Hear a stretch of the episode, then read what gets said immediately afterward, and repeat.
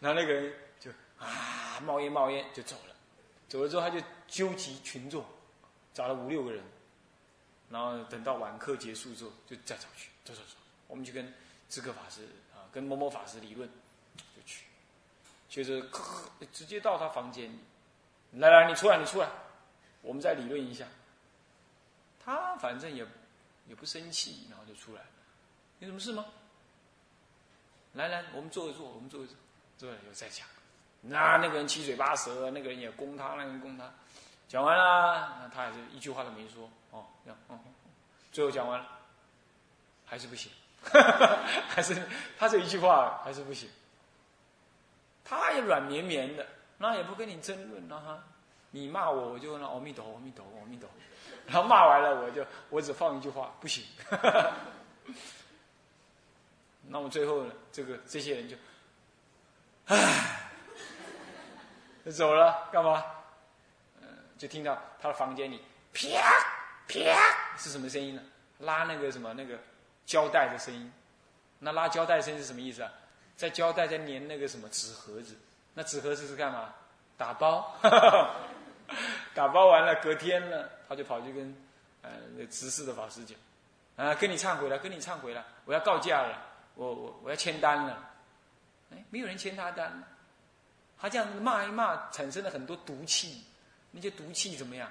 哎，那个那个四十二章经，呃，不是讲到吗？如果人家骂你，你就不受，这些毒气就自己跑回去，对不对？然后就是跑回去，你一夜一夜之间呢，那个毒气都跑回来了，啊，他一定睡得很难过，所以第二夜呢，他们找了几个人，就自己打包。然后还去跟智克法师告假，还跟他忏悔，说说了一大堆乐色。啊，这个法师也没怎么讲，也只是说一句，还是不行，还是那句话。然后他就怎么样，东西弄一弄走了，这样就免除了很多的什么是非。但是这是好的，这是说我有道理，我跟你讲，我说这样不行，就这样而已。但是那这个人，这个恶人还不算真恶。他也只是说要求一件事，你不同意我，我来跟你理论，你可以用这招。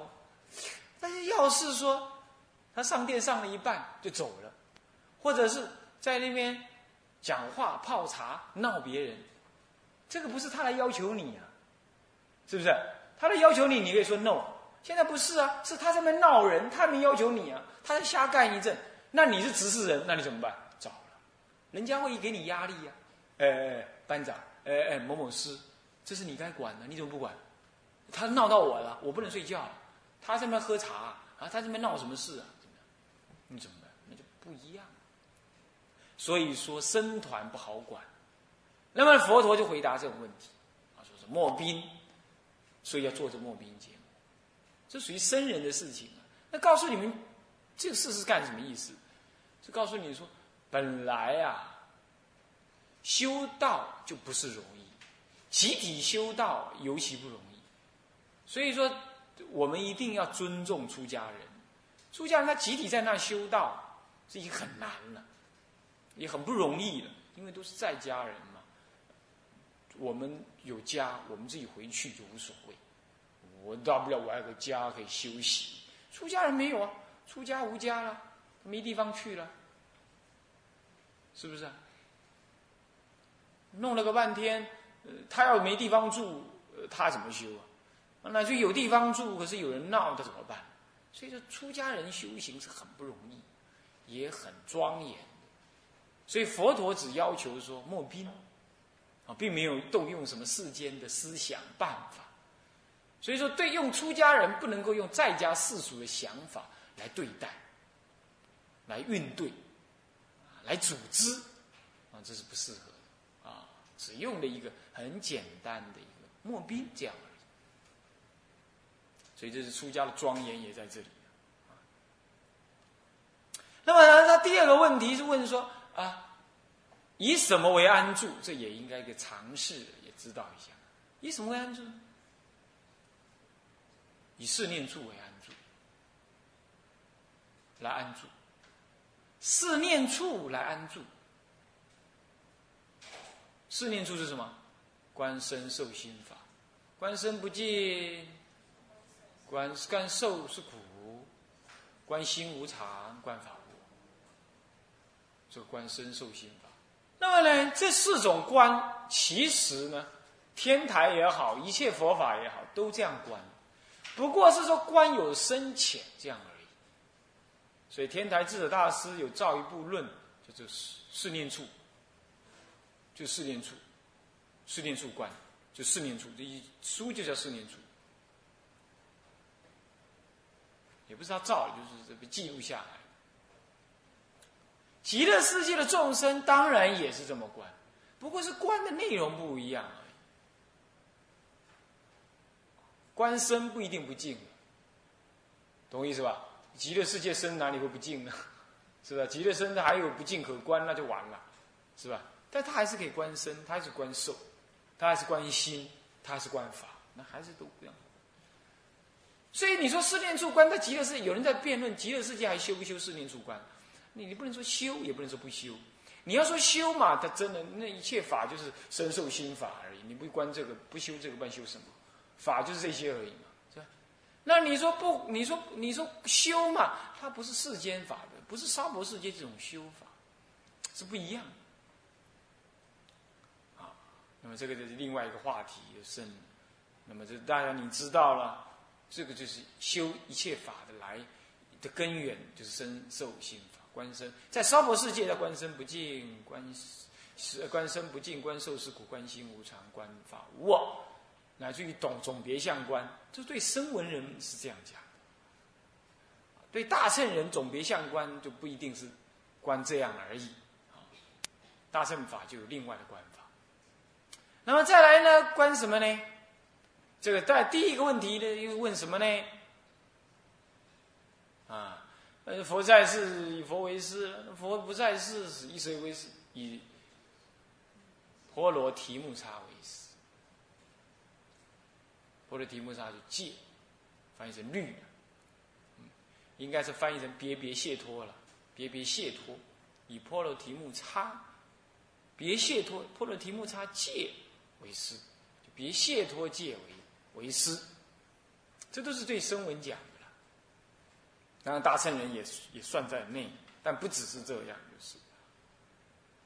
因为大乘人根本佛没有入灭嘛，他应该要以实相为师，以实相安住，一切都以实相为依准，是一法印，对吧？但是呢，在声闻法中，特别要求凡夫要以婆罗提木叉戒为师。婆罗提木上就别解脱，就手一条有一条的解脱，手两条两条的解脱，叫做别解脱，懂吧？啊，好，那么就安住如是我闻呢，就是这四问临入涅盘中的四问中的一问，所以一切经都要安我闻如是，都要这样安。接着，一时佛住王舍城，这个一时。怎么讲一时呢？怎么不讲这个民国几年呢？西元几年，或者佛历几年，或者是印度历几年，或者是怎么怎么呢？为什么就讲一时而不明白了讲呢？啊，这里头也有几个原因呢。啊，主要的原因就是，因为佛经通一切处。那我问你呀，在中国讲。讲什么汉历了，阴历了，在希腊讲太阳历了，现在讲民国了。那么，那么，那么，那你这佛当时你要以哪个为例呢？你以讲哪个为年历了，都不能通于全世界，通用，所以干脆就讲一时。这第一个。第二个，这个经啊，通于六道，所以你特别讲某个时啊，对其他道的，比如说你讲什么啊，佛历多少年，或者是阿育王呃出世前多少年呢？啊不，阿育王多少年呢？啊，这些都没有意义，因为对其他众生来讲，对狗的众生，对地狱的众生，对沙婆的众呃，对这个这个这个这个这个。其他世界的众生来讲，那还有没有意义？所以说这个时啊，也不以人类的时来标。这第二个原因。第一个原因就是人类本身有分别不统一。第二个原因就是说，这个这个众生的种类不同也不统一。那么第三呢，时间无有自性，没有长短，也无法找先后。对于那个菩萨来讲，搞不好这个意思是刹那前而已。佛入灭对我们来讲是两千五百年，对于那个菩萨来讲，可能是上一个刹那。他下个刹那出定，佛入灭两百年，对我们娑婆呃两千五百年，对我们娑婆众生来讲，对于那个菩萨，他根本就刚刚还看到佛的。所以你这你要讲时间长短怎么说呢？你要讲说佛入灭前多少年吗？没有意义那个时间呢？你讲任何一个标准，对一个菩萨来讲，都好像没有意义。你对他讲只是上个刹那而已，怎么会有什么时代呢？因为时本身也要必须是实相。为了表达那个实相，你不能够真正讲那个时间在什么地方。时间没有个标准，这个话你就听不懂了。这个要学物理的人才知道，时间没有要有标准是人类的假想。时间永远有个标准，这一点然后到那一点，这个时间多久？这样没有的。我们这是我们自己认为，车子跑多快，距离有多远，那么就那么跑多快，那嗯经过多少时间就会到。是人类的想法，嗯不对。距离有多远？跑得有多快，时间不一定到那么那个时间。比如说，一个光啊，从这边照到那边呢，从这边照到那边，它时间等于零，它没有时间差距。那呢，如果你用光速找跑啊，这时间等于无限的凝固。什么叫无限凝固？就是说，你如果原来是十二岁的话，你做那个光。光速的火箭飞出去啊！不要到光速了，接近光速的火箭飞出去，你飞飞飞飞，你不会老，你一直飞，永远不老，永远不老。然后飞飞飞飞回来了，你的爸爸、你的儿子变老太婆、老太公了，你的孙子、你的曾孙子，可能已经二十岁，你回来还十二岁。那十二岁怎么可能孙子？好吧，那我们另外举个例子，你你生了小孩，才坐那个火箭飞出去。你刚生小孩啊，你小孩才一岁满熟岁哦，你就坐那个时光旅行的火箭飞出去。只要接近光速的零点九倍，不要一倍，等于光速不要零点九倍的光速，这样飞。你可能时间就是飞着说的非常短非常短，你继续飞，你的儿子呢长大了，老了生小孩了，你的儿子生小孩了，死了换你的孙子生小孩了，也死了，剩下你的曾孙子在，那么你才飞回来。站在这边来看，你算是飞了太久太久，飞了一百年了。可是你你觉得呢？嗯，手表才过两天而已。你一回来，一看到你孙子，还跟他叫阿公，还叫他阿公，会这样子。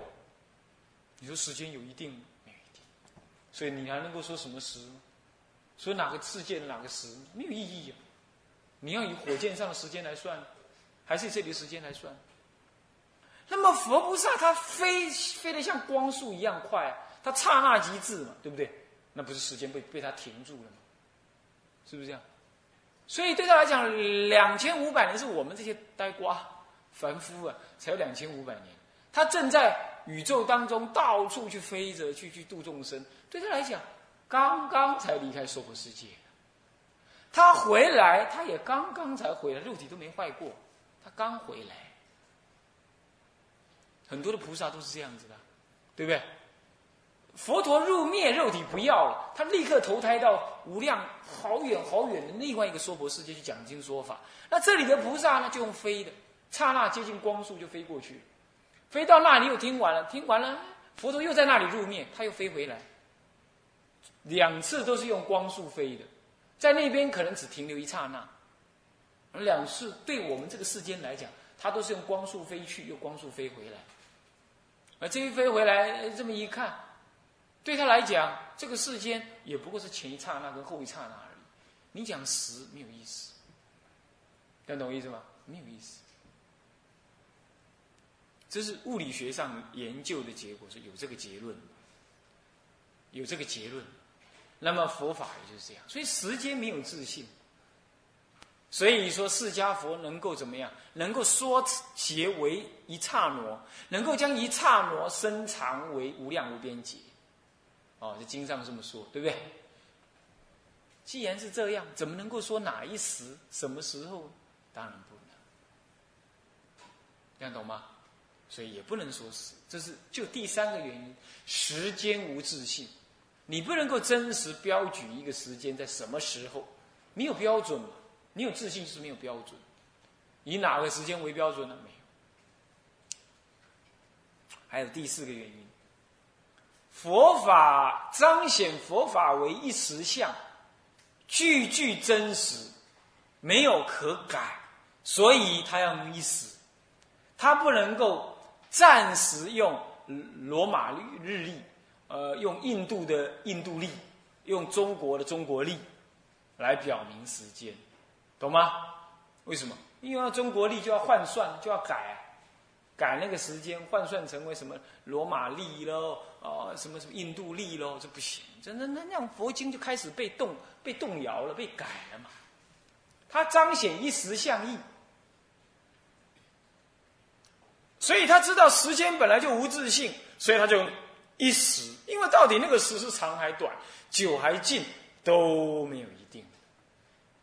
对一个菩萨来讲，他讲的一时可能就是一刹那而已。是不是我们讲的意思可能是两千五百多年前的某一个时，这一时一时，如果你用一时就没有问题，大家都可以讲一时。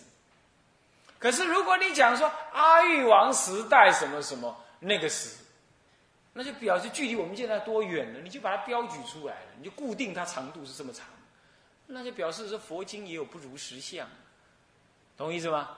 佛经为了暗含这个如实相。所以它不能够真正标举那个时，所以从我们凡夫娑婆世界的日历不能够时年代不能统一来说，从六道众生的年代又不统一来说，从时间的无自性不统一，而没有真实性来说，从佛经表达它的实相，所以它不能够标举一个特定的时来说。它都要用一时而已，没有其他的语句能够描述的更好。你看厉害吧？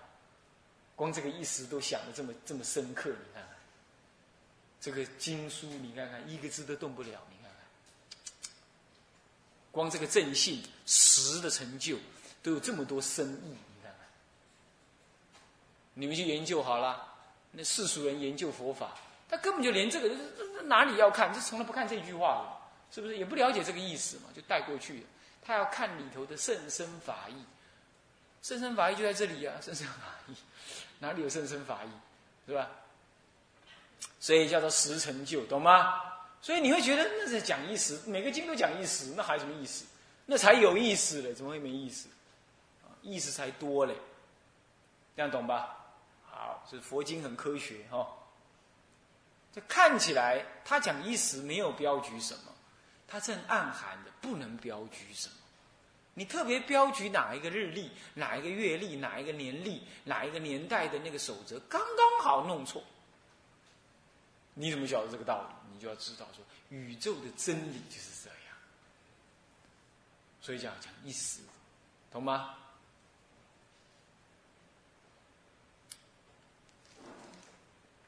接着呢？啊，佛住社会大神的佛，这个佛就主成就了。这讲法的主，说法之主是佛。有的经不是他为主了，但是呢，他佛陀在场认可，所以也等同佛说。有的经是菩萨说的，那般若经里头很多都菩萨说的，但是佛陀在场，佛陀认可，这样等同佛说，所以也是以佛为说法，意思是一样啊。那么在这里呢，直接就是佛说的。那么当然呢，当然了，就以他怎么样为说法主了。那佛，我们以前也解释过了，自觉觉他觉行圆满，啊，有始觉，啊，本觉，那么以始觉觉本觉，这都是佛的意思，觉的意思。啊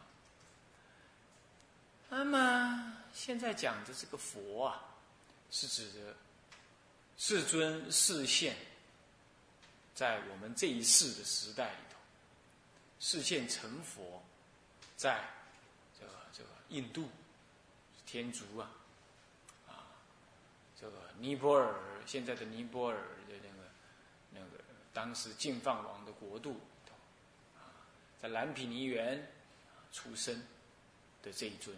有血有肉的佛，啊，那么呢，到底佛有什么身？到底佛是不是就是这样？我想这是一个大乘佛法里头呢，常常提，也要提醒，也提到佛身的见解是有多义。我们凡夫所见到的佛，在讲《阿弥陀经》也好，讲这个《无量寿经》也好，我们所见到的佛，就是我们见到藏六老比丘身，啊，会生病要吃饭样子。但是呢，十方菩萨所见到的佛，一样讲这部经，他看到的佛身，那就是不是这样，就更加的庄严。殊妙。那么其实呢，《大乘经》它同时都会示现种种的佛身，来被众生所看到。只不过是呢，我们一般的认知，都认知为他呢出伽耶城，那么六年修道，苦修，那么正在菩提树下正道成果。呃，成成佛，我们一般是从声闻法的立场来认知佛身，那么就是我们总以为经里头所所现的佛身，大概也都是这样。对我们凡夫来讲是这样，但是呢，大乘佛法研究你就知道说，其实，在同一场讲经法会里头。不同的众生看到的佛身是不一样。那么这个关有关这方面的道理，我们呢也不要提太多了。这个是属于不是不一定这部经的根本的意义。那么但是只要前面的我们稍微提过了那样内容，你了解一下就可以。总而言之，这是这一次佛来示现的释迦佛，能人寂寞这尊释迦佛。贤劫当中的第几尊佛？第几尊？第四尊。下一尊第五尊弥勒菩萨啊，五十六亿多年之后才会再来降生。那么呢，释迦佛的法，他讲经说法四十九年，谈君三百余会。各位。释迦佛的法非常非常的短，啊，正法时期因为女人出家嘛，少少了五百世，剩下五百。那么呢，相法时期一千，末法时期一万，现在已经进入末法时期的第一千，十分之一已经走完了，剩下十分之九，马上就没了。沙婆世界有地球以来几亿年了，才不过是几一万年，有一万多一点有。剩下来的都没有佛法。下一尊佛还在五十六亿多年才出，你看看世界啊，是黑暗的时间多还是时间少，还是白光明的时间多啊？黑暗的时间多。我们现在有佛法，那真是百千万劫难遭遇。沙佛世界成立这么长一段时间，这么短暂，有释迦佛的法，真是难能难遇啊！所以在这一时当中，佛的出世是非常非常慈悲，也是我们累积非常非常深厚的因缘，才能够见佛闻法。这你要了解。也要也要把握，也要把握。所以为什么求往生？就是因为佛法难闻嘛。我干脆到极乐世界去，怎么样？能够就近的亲近佛。菩萨修学菩萨发心，菩萨有四种行。第一种亲近什么？亲近善知识。我们就是要发这个愿。所以呢，每次念到佛的时候。都有这种感觉，佛法出世难，佛陀出世更难，啊，就这种感觉。那说法主，能够说这个法尤其难，难信之法。那么接着呢，处，住王舍城，起舍窟，绝山中。这王舍城在哪里呀？在哪里？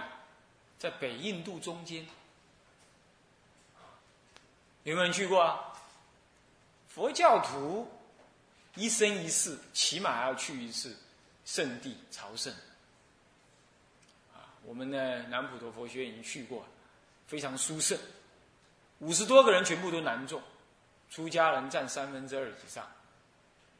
哦，不止，占占五分之四。那么呢，有人说去印度要拉要吐。没有人拉，只有我拉而已，没什么人了，我代表了。那么呢，我们也去了王舍城。那么王舍城是新王舍城，有旧王舍城。那旧王舍城是那个当时很兴盛，可是老是起火燃烧。那么旧王舍城、新王舍城那地方本来是个寒湿林，就坟场啊，简单讲。我他那个坟场可是没有埋葬的哦，是丢尸体在那儿。那么后来呢，老是这个王旧的王舍城老是冒火，真是就像台中一样，老是闹火灾，财产生命损失很多。所以这个这个国王就宣布说，再有人呢，这个这个这个这个这个烧房子啊，就得要搬到那个寒湿林去住，叫他大家要紧张，小心火烛。结果第二天那天讲完话了，那天晚上，王舍王宫里自己闹火闹火灾，太扯了吧？那么呢，你看看，人家可没有像现在那些政客，啊，我干多久就好了，下次让你干，那不敬。他说的话说到做到，这皇宫就搬到寒湿林去，那寒湿林就只好就不能再丢尸体了嘛。结果大家皇宫到那儿去，老百姓就跟着去了。结果就旧的王舍城就毁了，就是变成新的王舍城，就这样搬过来。那么现在讲的王舍城是指的什么？应该是指的那个新的王舍城。那新的王舍城当中呢，有个山。王舍城这个新的王舍城，你去看你就知道，它周围有五个山，周围有五个山。那么其中有一个山叫奇舍绝山。华经上也是在这个山上讲，这是这山什么山呢？奇舍绝山，就是什么山？灵鹫山。啊，这个为什么叫灵鹫？呃，以前的是有仙人都在这边修行，这叫仙山、灵山。那么呢，乃至有鸠鸟，那也来这里呢栖止，所以就叫灵鹫。那么又会有说呢？说那个山的山势像一只鸠鸟趴在那里的样子，所以叫灵鹫山。经上说了，这个灵山呢，诸佛出世的时候都在这个灵山上面说法，所以这灵山的灵气是不得了。有没有去过啊？没有去过就想办法去，啊，爬的啦，游的啦，骑脚踏车啦，骑机车，怎么样都把它弄去，啊，那么应该要组团去一去，灵鹫山，灵鹫山中，那么那个山呢，说它是山嘛，其实也没有很高了，车子开到山脚下，走一段那个路，然后开始到那个桥那边就朝山。朝朝朝也不会朝一个多小时就到了。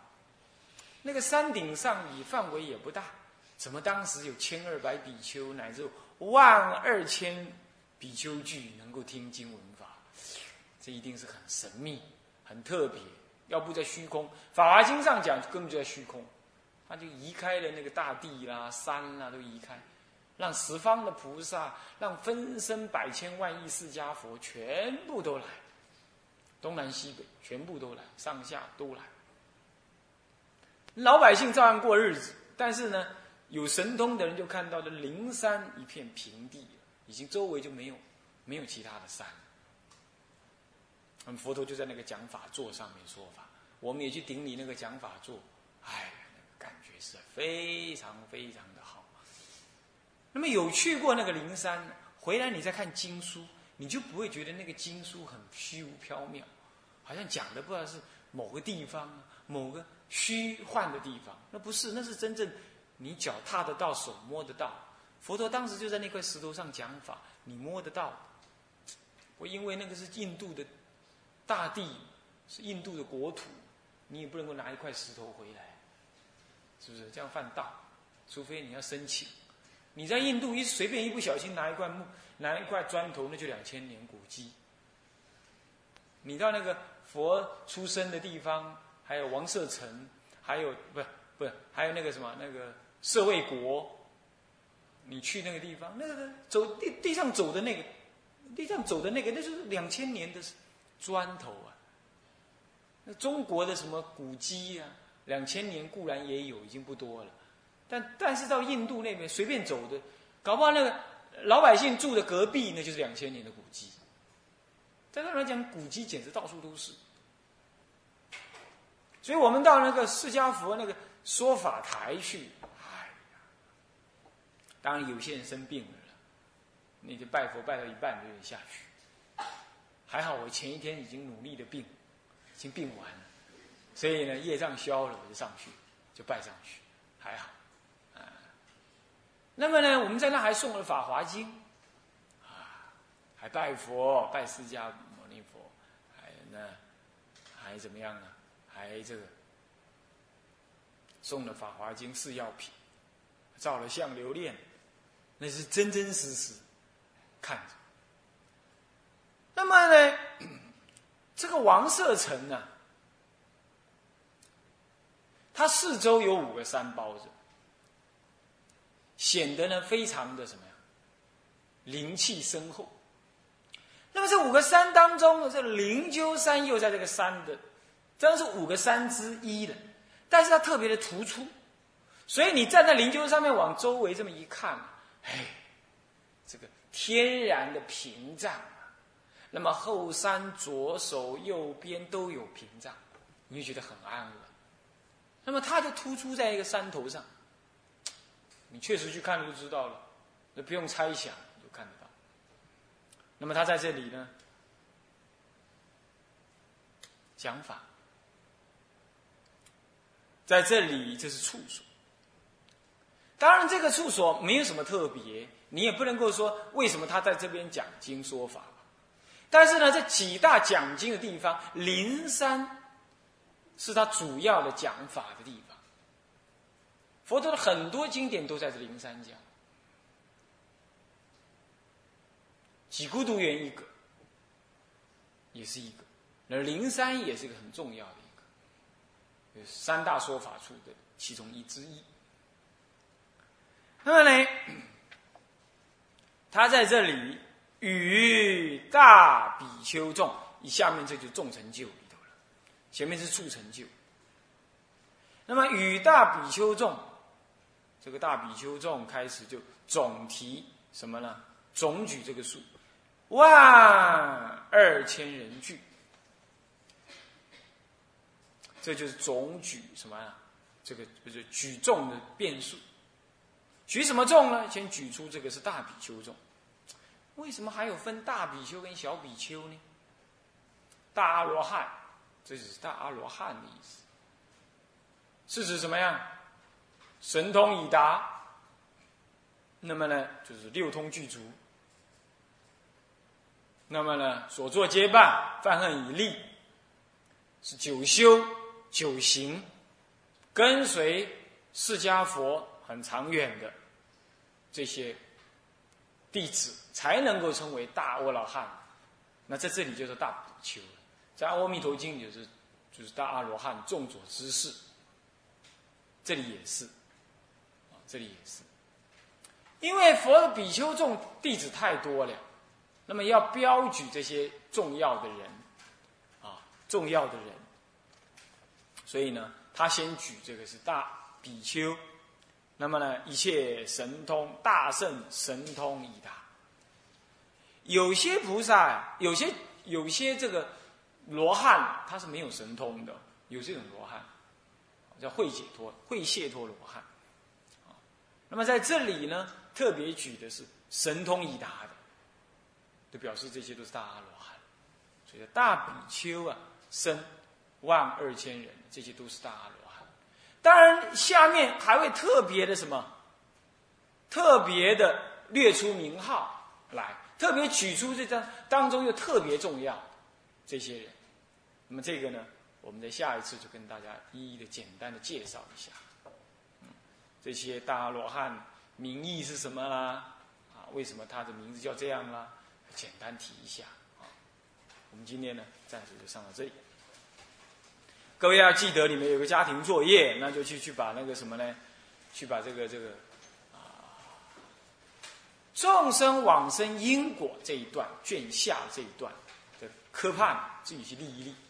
至少要再立一个下面四层，啊，好，向下文长，来，来合掌，